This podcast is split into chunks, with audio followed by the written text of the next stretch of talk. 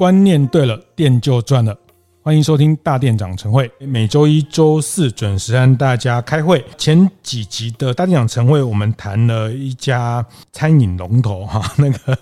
王品的多品牌的战略的这个事情啊。那这集我们特别用一个频道联名的方式，我们邀请到老周的 Money Talk，也是现在风传媒的财经中心主任。周奇源周主任，哈，那他叫老周，他他其实一点都不老，哈，那个他从财报的角度，他从财经专业的角度，那我从品牌经营、服务业经营的角度来深度的在解析，包括王品、瓦城的一些餐饮股，好，那先请奇源跟大家打个招呼。Hello，大家好，我是老周。那个老周好久第一次在这边出现，对啊，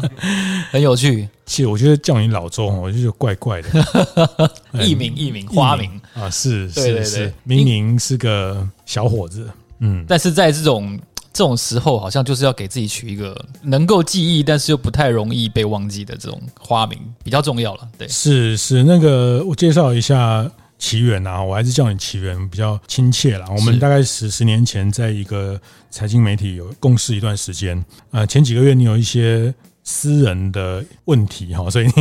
我们就又又有一些互动哈。那其实这几年我也常在网络上看到你的文章哈。那个私人的问题没有太私人哦，那个只是一种比喻而已哈，大家不要想太多哈。就是老周是个有为的青年，他有两个小孩，一个三年级，一个五年级，还有一个美满的家庭，还有一只法国斗牛犬哦。是是是，人生正在这个一个重量级的媒体里面担任一个重要的位置哈，所以是。一个人生胜利组的一个写照，好像没有太胜利，啊，还是困在选股的难题当中。是，呃，我记得那时候很久很久，那时候你跟我讲，你大概从国小是不是就开始看财讯杂志？对，小学我记得是小学一年级，那个时候我们家很党外，我们家那个时候看财讯，那财财讯算是比较。对，不国民党的杂志。财讯是一本非常四十几年的台湾应该最老有现在还在发行杂志。对，很很有些年轻人也许没有听过。哎，不不行，这样讲对。好了，就是一个老牌的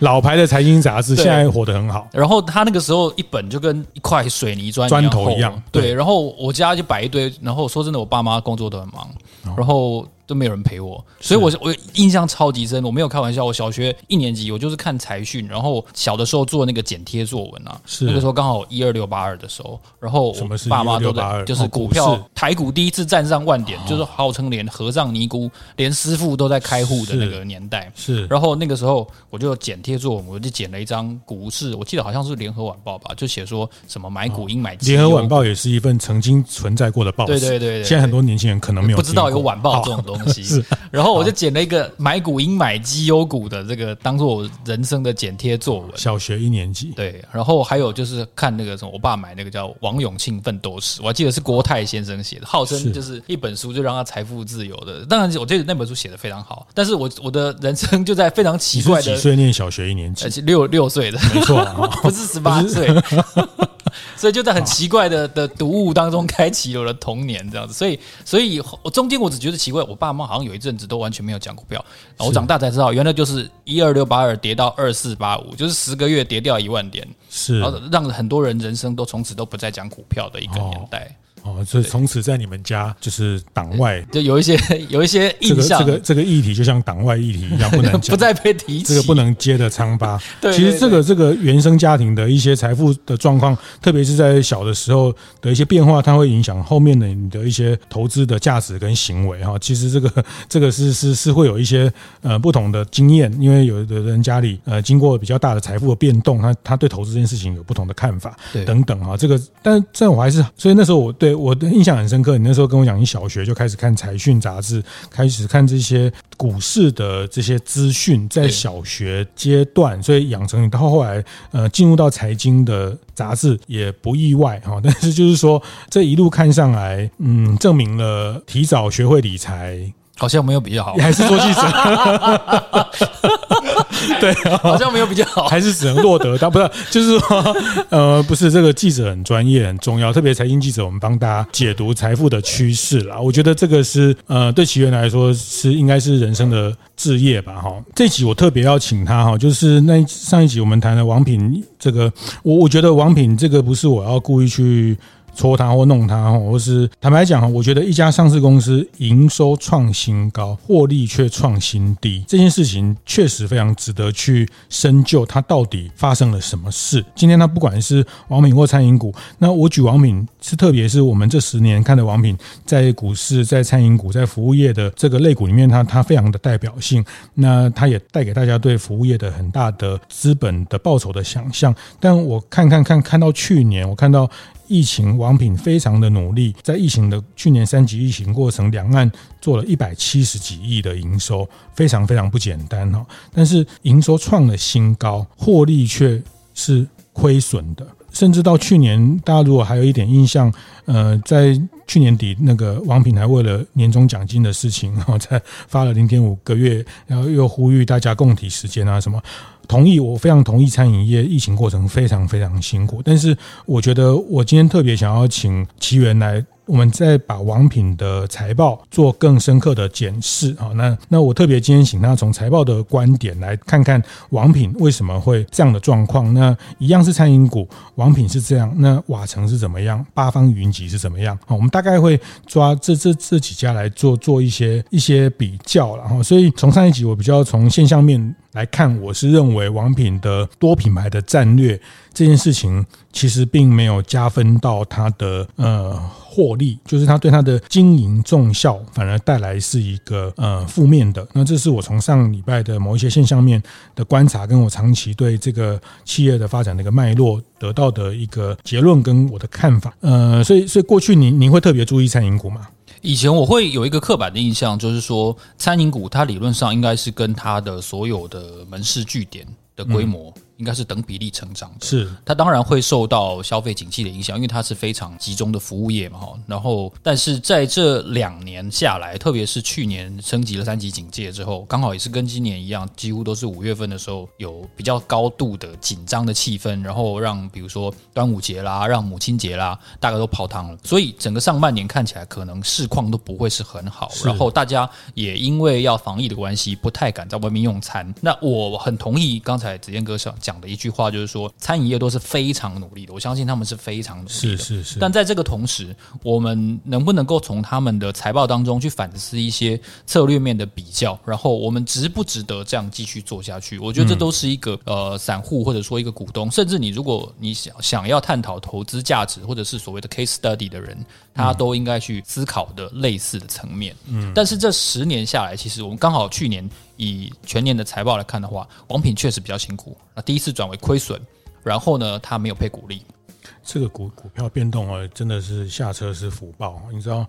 王品最高到五百，五百对，最低到多少？到五十几块，你知道吗？哦，在疫情那 对对对，去年三节的时候，对对对对对，十八九块是五十几块哈。对。这个这个十张胜一张的概念，那我想从王品这个财报开始谈起。我们待会呃会会聚焦在餐饮股的这这几份财报。呃，那从王品这个辐射出去，看到瓦城，看到呃，或是呃最近才也蛮热门的八方。做锅贴的啊，那我们大概还是请奇源谈一下你刚刚讲的那个呃流动的数字，嗯，对，因为流动比基本上就是流动资产除以流动负债嘛，哈，它象征的是一个资金调度，我觉得健康程度了的一个指标。那如果以王品来说的话，它上市差不多十年的时间嘛，以往最前的最初的那几年呢，大概都在百百分之一百二十以上，所以我看到第一年是百分之一百二十三嘛，百分之一百二十是什么？然后一二零一一是什么概念？一百二十三大致上是一个相对比较。健康的水平，我们通常会拿百分之一百以上，甚至到百分之一百二十以上，它会是一个合理，或者说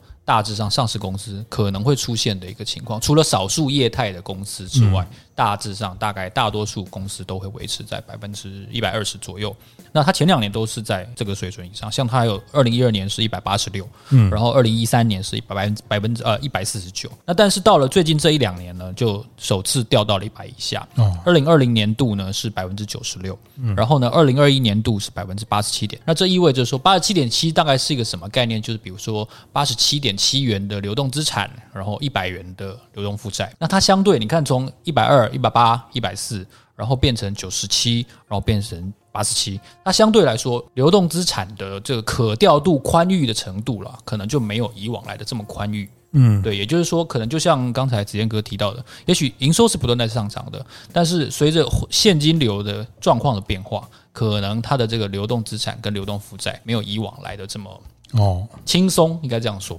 我会觉得这是一个值得观察的值，嗯，因为疫情的变化，说真的，没有人说得准。是，这毕竟我们现在在台湾，到目前为止，就是到我们现在对谈为止，这个情况是没有解决的。嗯，对，那这个考验也一直在，所以我们必须要认真的去思考，就是说，现在这个策略，我。我我去年其实为了了解王品这个 A P P 改版的情况，我们家我们也订了几次，然后我们也印象蛮深的，就是说，诶，我觉得他们真的很用心在，比如说设计菜单，然后他们在整个流程收到的，用不完的优惠，对对对，你每次吃就会就会跑出新的优惠，对对对，我我我 印象很深的是这件事情，对，但同时就是可能也许真的不是这么多人会订，嗯，对，当然我相信他们有付出了百分之一百二十的努力，是对，但在这个情况下。因为毕竟我有一个感觉，就是说王品的品牌形象，还有大家对它的很很正面的一个评价，其实是奠基在它能够内用得到服务这件事情上，是体验的价值。对它的它的价值，至少对我个人而言，它很大一部分是伴随着它的服务而生的。那但是在这个情况下，疫情的情况下，我们如果是外送，终究我们会没有那种感受。好，你刚讲它的流动资产跟流动负债的比从一百八十几掉到八十几，十年前、十年后是那，当就是我们再白话一点讲，流动资产、流动负债，它包含了就过去我们也讲资产大于负债啊，但是那流动资产它就是包括了现金流啊什么这些东西，嗯，或者说整个流动资产跟流动负债这个这个概念，呃，更白话文要怎么讲？有点像是。流动资产就是公司可以在一年的时间里面换成现金的资产哦。那流动负债呢，就是你一年内要还的负债，也就是可能一年内要到期的贷款啊，然后平常的一些应付的应付账款啊，这些，然后短期的银行的融资，这些可能都是流动负债的一些项目。是，所以这个数字变低，不是不是分子变小，不然就是分母变大嘛。所以不是它的债务提高，对，流动债务提高。对，不然就是它流动资产的规模相对缩小了。可是它理论上这十年的营收是它去年创了营收的这个记录嘛？对对对，所以营收变很大，但是不等于它的流动资产跟流动负债是。这反而是往下走，这个真的蛮蛮蛮诡异的。我觉得可能是他的，他必须要去思考一下，就是说他的这个资产品质这样子的 portfolio 的组合，嗯，那这可能也牵涉到，就是说它毕竟是一个三十个品牌的集合。以往可能比如说十年前，也许没有三十个，也许十年前只有二十个。那在这个情况下，有一些品牌一定是跑的比较前面，或者说在这个疫情底下，它的客单价乘以它受影响的程度是。还能够支撑的，但是有一些品牌，也许是比如说中低价的，或者说他的刚好这个店刚好哎有客人确诊过，刚好这两天这礼拜就是要封起来，所以它的营运效率会受影响。所以这件事情，我觉得对于它的整个资产的品质，肯定是会有一些冲击的。所以他生意做很大，去年做最大，生意做更大，但是他反而他在资产的。这个宽裕的调度的弹性，对，我觉得弹性是相对是变小，这个是值得注意的。对，那我在细项财报细项里面，我还有看到一个很有趣的情况，就是说，他去年的餐饮的销售收入，其实王品在财报里面有两种销售收入，是一种叫餐饮销售收入，另外一个是商品的销售。哦，那你会说，他不都是吃东西嘛？应该就是就是坐下来吃东西，不然就是外带外送，大致上是这样。餐饮销售收入在去年度是一百五十三亿，增加到去年的一六五亿，一五三是二零二零年度。是，那它去年的商品销售收入就增加非常多，嗯，就是从一点零九亿增加到八点八九亿，是。差不多增加了七倍左右吧。嗯，那我看里面应该一部分应该是当中是餐券，还有外送。哦，应该是这些，但它的这个商品销售收入里面，它的资产负债表的定义哦，我去看附注，它写说是农产品、包装食品还有生鲜食材的买卖。嗯，我就想说，嗯，虽然我没有直接的了解到到底外送是归在哪边，但如果外送也归在餐饮销售收入的话，那这个商品的销售从一亿变成八亿快九亿，这个。规模还蛮可观的。嗯，餐饮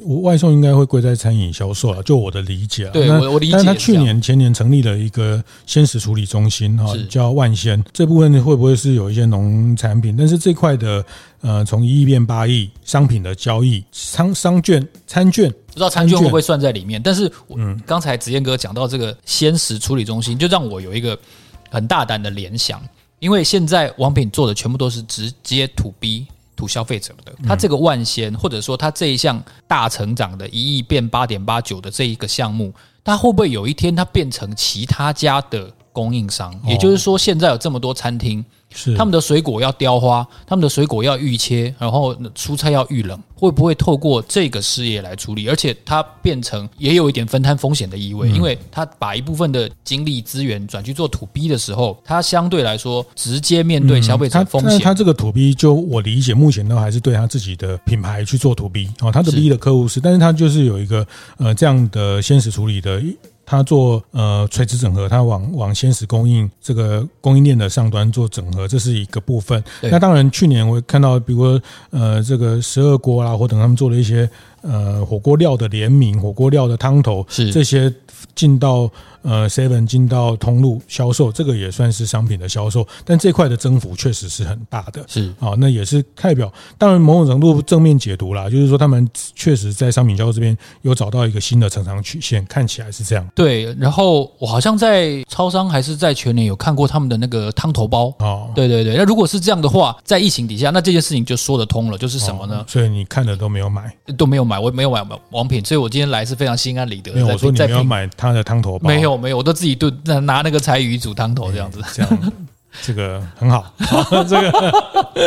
像我就觉得，如果是这样的话，那疫情底下我们不敢去他那边消费，那他就换一种商品的形式，他来我们这边，他到我们可触及的这些通路里面去变换商品的形式。以前是我坐在他那边吃嘛，那现在他来我他来我周遭来来铺商品，看起来。也许策略的转变是来自于这个，是这个都是从这个整个总体营收里面再细分去看的，呃，也是会会回应到它整个品牌策略的一个观察。我想这个就是财报解读上的魅力，或者是它的能这个怎么去拆解这个数字后面的代表的东西。除了这个流动资产跟流动负债比一个很明显的变化，那你你这样看完去年整整份王品的财报，还有哪几个数字是你觉得可能需要去特别注意？我觉得在困难的环境底下，大家要思考一下，创新需要多大的力气，然后创新要持续实验多久，我们给他的忍耐会到极限。因为我在去年他的财报的细项里，我有看到说，二零二零年哦，王品提列的是不动产厂房设备的损失大概一点三五亿，就是前年度，就是疫情爆发那一年。是那去年呢，它除了增加。这个部分增加提列处分不动产厂房设备，从一点三五变成一点七五，去年是一点七五。然后呢，它去年又增加了一个项目，是非金融资产的减损一点一四亿，一点七五加一点一四，就大概二点八九，快要三亿。是，所以说实话也不少了。对，那你会想说这到底是什么？那我我个人估计应该是说，它有一些结束效率比较差的品牌，然后这些品牌背后的处分不动产厂房及设备及设备的损失的损失一点七五亿。对，嗯、那加加起来快要三亿嘛，哈，嗯，他会不会是比如说租约还没到期，他提前结清的一些违约？对，然后这个菜系它背后的后台的一些哦设备备料啊，呃设备，然后原料，嗯、因为王品的三十个品牌，它的横跨的跨度是比较多的嘛，有有有锅类，然后有西餐，有中餐等等的，所以它的打消的这种这些东西，我觉得这个损失来自于这个。那可是相对于王品来说的话，瓦城它去年的。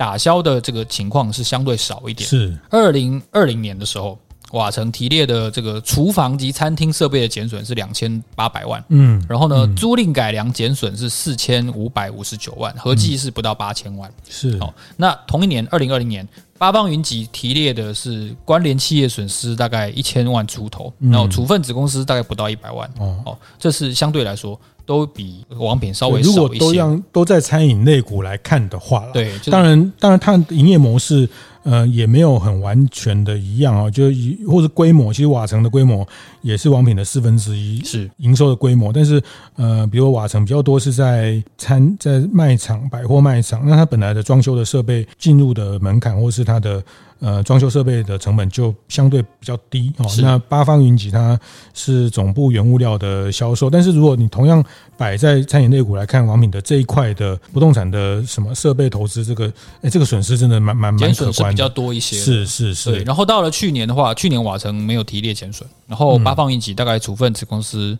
四百多万，也也相对金额是比较那那什么是非金融资产减损一点一四亿？我估计也许有一些，比如说是商标，然后有一些是一些相关的非金融资产，嗯，对，可能是可能是这个意思。那我觉得它这个背后这个减损，其实金额我觉得反而是次要的，它背后代表的是一个策略的精神，嗯，就是。它到底在这个时期，就是疫情的时期，我们要实验到什么程度？像我前两天其实看到一个新闻，我也我也觉得刚好可以跟子燕哥讨论，就是 iPad 的停产。是，那 iPad 其实它的这个直觉式的界面哦，然后它的这个衍生出来这个触控的概念，其实大家都公认说是这个触发苹果发展出 iPhone 的一个很重要的东西嘛。拿 iPad 的停产来对照一下这个这个新闻的话，我们就会回想说，到底。现在啊，我们当然，我我我我觉得王品投入非常大的力气在商标，然后在整个品牌的研发，我相信是很值得大家肯定的。他也是很勇于创新的一个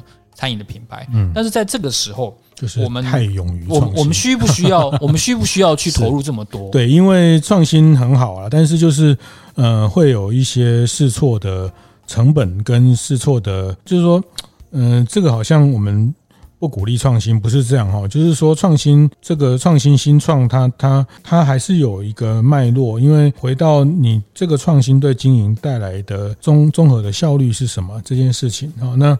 嗯，对，像我我看到去年他们也有几个品牌，其实他们有品牌，就像我上一集讲，他们有品牌快到你还还没来得及去认识，他就收掉了。像有一个面点的品牌嘛，对，对我在我在业界之前。在跟子燕哥聊之前，我刚好认识一个很巧的情况下，认识一个在业界做快餐品牌操作的一个朋友，哦他就跟我介绍这个烩面点品牌。我说这是什么？他说你不认识是正常，因为他没有来台北，他来台北之前就收了，他在台中开了，只有一个点。然后他说这个烩面点呢，本来是王品要秘密聚集八方云集的一个重点的发展的品牌，是，但是因为碰到疫情关系，好像在这个低价、中低价的中式快餐的部分，好像有一点。碰到瓶颈，而且就像我刚才讲的，其实王品让人家直觉联想它的可以说主场吧，王品的主场应该是在可以内用、有服务氛围的的品相，也就是相对中高价一些的东西。那如果说他要离开他的舒适圈，去攻打一个人家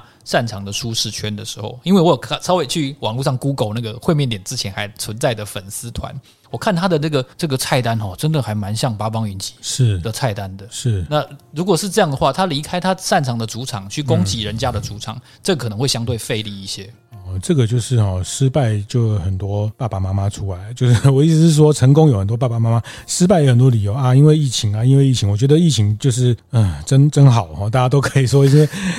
但但你会讲疫情反而是中低价刚需，你刚刚讲的八方云集这些东西，它其实是刚性的需求。一个人、两个人，你每天都要吃，你不一定每天要去吃大餐，但是这种面点啊、锅贴、水饺、面，这个就是刚需的东西啊。那我觉得以王品这么大的资源。他如果真的要做这一块，也不会做不起来，也会也当然，这个大家定义就是什么叫做起来做不起来哈，就是说你还是可以开出几个。对，他有一个什么麻辣烫的店，对不对？就是什么什么，真的我也名字都忘记了。是，但是这个这个这样，其实你觉得这个部分某种程度你在财报里面也看到一些线索，是他们在这个你会觉得这个也是在餐点试试错品牌试错里面，在去年一个很大的成本的支出。对，因为我在。财报当中看到一个很有趣的现象，我跟大家分享一下。他们有分台湾地区跟中国大陆地区的营收，对对，然后它也有他也有列明获利的情况。哦、那我就对比了一下，我就哎，这点真的要跟大家介绍一下。是二零二一年王品集团在台湾的营收是一百零七点五七，哦，一百零七点五七。那中国大陆的市场是大概六十四，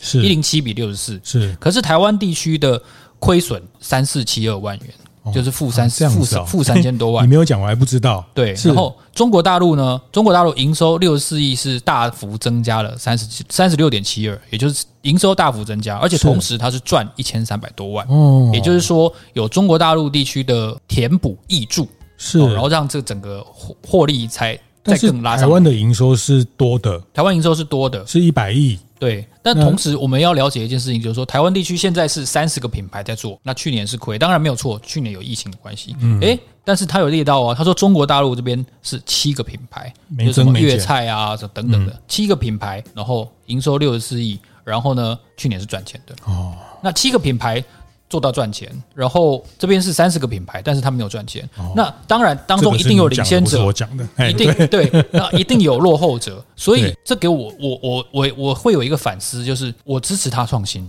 但他可不可以告诉我，你都不支持人家，你都没有买汤头，还支持人家什么 什么创新，对不对？等一下马上回家买一包，对，等一下结束的买两包来，两包两包，就是你们这种就是都是。吃瓜的，然后都哎没有，我们先怎么转成这个干掉的频道？啊、就是我们支持创新。其实我本人也是常常会买这些有的没的。就是它不一定是我真的很喜欢，但是我支持，也不说支持啦。我喜欢，我想要知道说，比如说王品他去卖这个这个一些汤底，卖这个火锅料，我真的会去买看看。我会想说，凭什么你敢卖这个东西啊？这个东西桂冠啊，什么什么这么多？那你到底你有什么不一样？我觉得你还是要去消费体验。这个当然，这个是我。我自己作为一个服务业的呃这个这个知识的工作者，其实我会很在乎，会去很体验很多新的店哈。那我会很喜欢去去看看他们到底在这里面想要创造一些或是传达什么新的价值啊。所以我也希望请奇缘兄支持我们服务业新创哦。对，不然说你很支持，但是都没有去买。接下来马上去买。不过刚才子燕哥提到一个重点啊，像如果以瓦城的例子来说的话，它假设都是在购物中心或者在百货公司里面，它的可能负担的一些装潢成本啊、装修成本、设备相对是比较低的。我就在猜测，会不会中国市场有一样的特性，它都是聚聚集在 mall 里面，对，然后它就可能有一个 location 上面，它负担的风险是比较低的。是。是，这跟这跟呃租赁的策略就有关系，嗯，所以展店的策略有关。所以中国的市场，然后台湾的市场的经营的本质会不会有一些不一样？是其实出现在 location 的选择，是这可能也是我们要去深度了解。当然，去年同样，其实去年在卖场受到的冲击没有比街边少哦，是没错啊。那那以去年这个瓦城。大部分都是在百货公司的卖场，大家都很清楚。那个三级、二级的时候，其实街边还可以做一些外送，或者街边还可以做一些外带。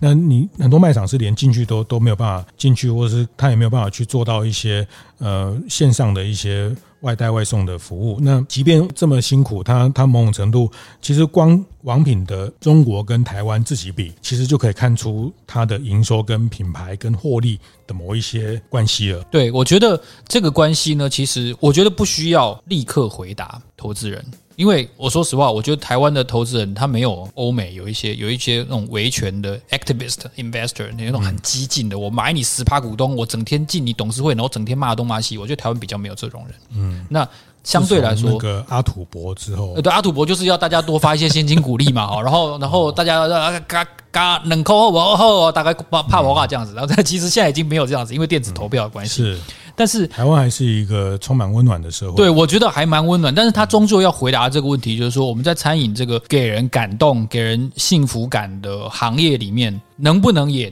给股东 generate 最多的商业价值？对，就像你讲的，能不能给股股东最多的东西？因为大家现在我们总是要往前看，我们不能够看着照后镜开车嘛。那成绩已经已经是过去式了，我们拿成绩来。衡量未来的时候，只有一定程度的参考性。我们毕竟还是要考虑，有一天假设疫情过去的时候，所以也许这三十个品牌不需要立刻决定说谁是落后者，谁是领先者。我们要留下领先者，我觉得不需要立刻做这样的商业的判断。但是，因为它刚好有中国大陆地区作为对比，嗯，所以投资人可能会越来越多人会认为说，对啊，那。我立马改水去，嗯，这到底应该要怎么做，嗯，才会更赚钱？他就请大家吃饭，然后就发餐券，对对，才会更赚钱。大家可能 会感觉会更好，为了公司好，当然就是说股东主义啦。当然，嗯，当然这个也是一种这是价值的选择，就是说股东主义也是一种，就是说获利极大化，给股东极大化报酬。但是我自己，比如说我们在服务业的角度，会觉得，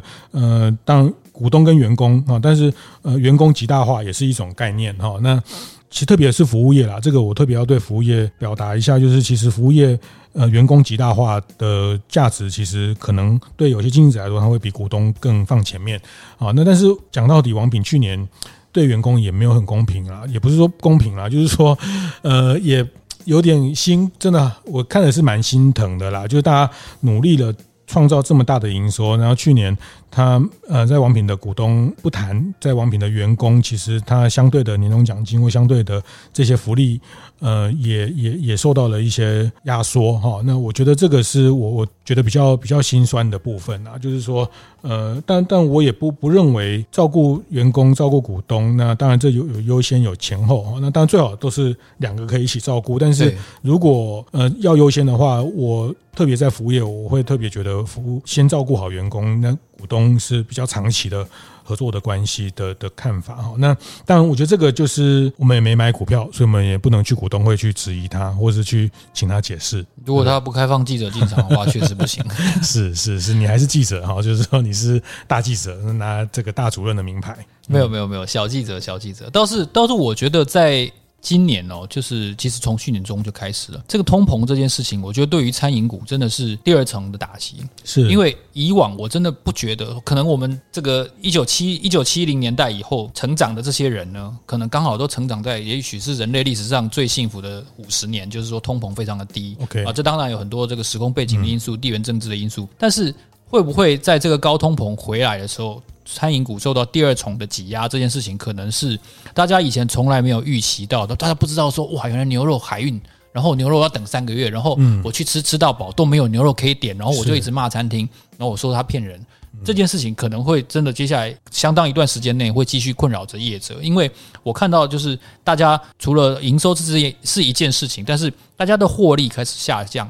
这件事情是蛮辛苦的。那可是在这个同时，其实我发现说瓦城它去年就还是维持在获利，嗯，可是我印象中其实蛮多。历史的报道，各家的同业的历史报道，其实对于瓦城的成本的控制能力有相当高的一个评价，对不对，子贤哥？当然，的很大一部分也是跟它品类相少，它的品牌相对聚焦，在整个成本控管上也是有利的一个。当然，这个就是因为你到一个规模哈，就是这些事情都是透过规模产生出来的营运的重效。其实，在瓦城的表现是确实是比较优异哈，这个很明显的透过数字的对比哈，那嗯，所以这个这套模式呃，还是讲就是说，因为每个环境特别刚。奇缘就特别提到通膨的这些问题。那在当年王品呃上市前后，他们也是一个多品牌策略。那你就说，那人家以前都对啊，为什么现在不对？哈，那不是说以前对就现在就是对，或者是说这个是时空不太一样啊。所以在某一个品牌发展阶段，或者是某一个企业发展阶段，呃，那个模式确实是王品的一个很成很很成功的一个方程式啊。但是这个现在的食材，包括用餐的环境、用餐的习惯。这么多的外送，或者是加上疫情的干扰，那其实它都形成整个餐饮股的商业模式，它需要重新被被锻炼，或是重新被被盘点。那但但整体的餐饮股的股价啦，但是股价很多因素，但是还是没有很理想啊。现在八方云集也是开了一千多家，在台湾也很难有人在面点类看得出。目前看得到有竞争的对手，车尾灯都看不到。那但是它股股价上去也也不是一个缓平缓的往下走哈，就是整个本益比也没有像当时王品挂牌那时候那么的梦幻哦。那这个也是一个一个现实。对这个，我觉得首先就是现在的时空环境跟。王品上市那个时候可能是完全不一样的。现在毕竟你看一万八千点跌下来，大家现在更谈的更多的是风险。然后十年前那个时候，王品真的扮演是一个开创者的角色，然后他打开了大家对于服务业的股价的评价，然后整个市场的评价的一个新的水准。他是第一，所以他没有相对比较的对象。这件事情确实可以说是一个时代的红利。你看那个时候还有陆客啊，这是也是一个很重要的因素。你看我们最近这个历史新闻看到的是说，好像中国大陆的民众回到国内的时候，听说在机场那个护照就会被剪，然后被剪一脚，就是你以后不用出境嘛，哈，然后也从严控管他们的民众出境。是是，所以会不会整个陆客横扫这个热门观光景点会变成一个历史？这也许是可能的。是是，好，谢谢谢谢，今天老周。Money Talk 跟大电影城会联名，那我们也呃共同创创作了这样的一个内容跟大家分享啊。那谢谢奇缘从财务的观点，那特别他看到了王品在两岸的一些表现，自己跟自己比就更更能去比。那当然，我觉得多品牌是一个可以去被理解，或是说在在跟他财报关系进一步的去论述的一个点。但是奇缘也特别提到。它更大的背景是食材的成本、食材的重效。呃，这个品类就是餐饮跟商品的比例，这个不同的新的成长曲线，其实都会牵动大家看接下来在看待餐饮股的股价或是餐饮股的表现，要去再特别关注的，就是它不是用过去的印象，呃，生意好就营收高，营收高就赚钱多 哈，这个这个没有那么的呃简化的去去看到啊，所以所以你可能看到它。Always 一直客满哈，其实像王品的十二锅，它一直客满，一直客满，一直客满。但是为什么一一家店，它常常很多店都订不到，一直 always 在客满的状态，它竟然还能做到亏钱？这件事情也蛮神奇的哈。就是嗯、这个当然这样讲有点幸灾乐祸，那绝对不是哈。就是说，我是觉得大家作为一个都要做服务业经营，其实呃，去看看这样的系统它哪里。到到底是哪一些东西值得可以跟大家更更优化的地方，值得大家共同去去看到那个可以去进步、可以去改善，就避免去在那边付出沉没成本的的地方。对，确实，因为就像我们一开始讲的嘛，我们要创造商业价值嘛，就是它东西好吃，那它饮料好喝，最好它的好公司好股票，这是最理想的。是对这个状况是最佳解，那我们总是要寻求最佳解。是对，好，谢谢谢谢今天奇缘老周的 Money Talk 跟我们的分享，谢谢大家，谢谢。会后记得在 Apple Podcast 订阅、评分、留言，有任何想在晨会上讨论的议题，也欢迎提出。大店长晨会，下次见，拜拜。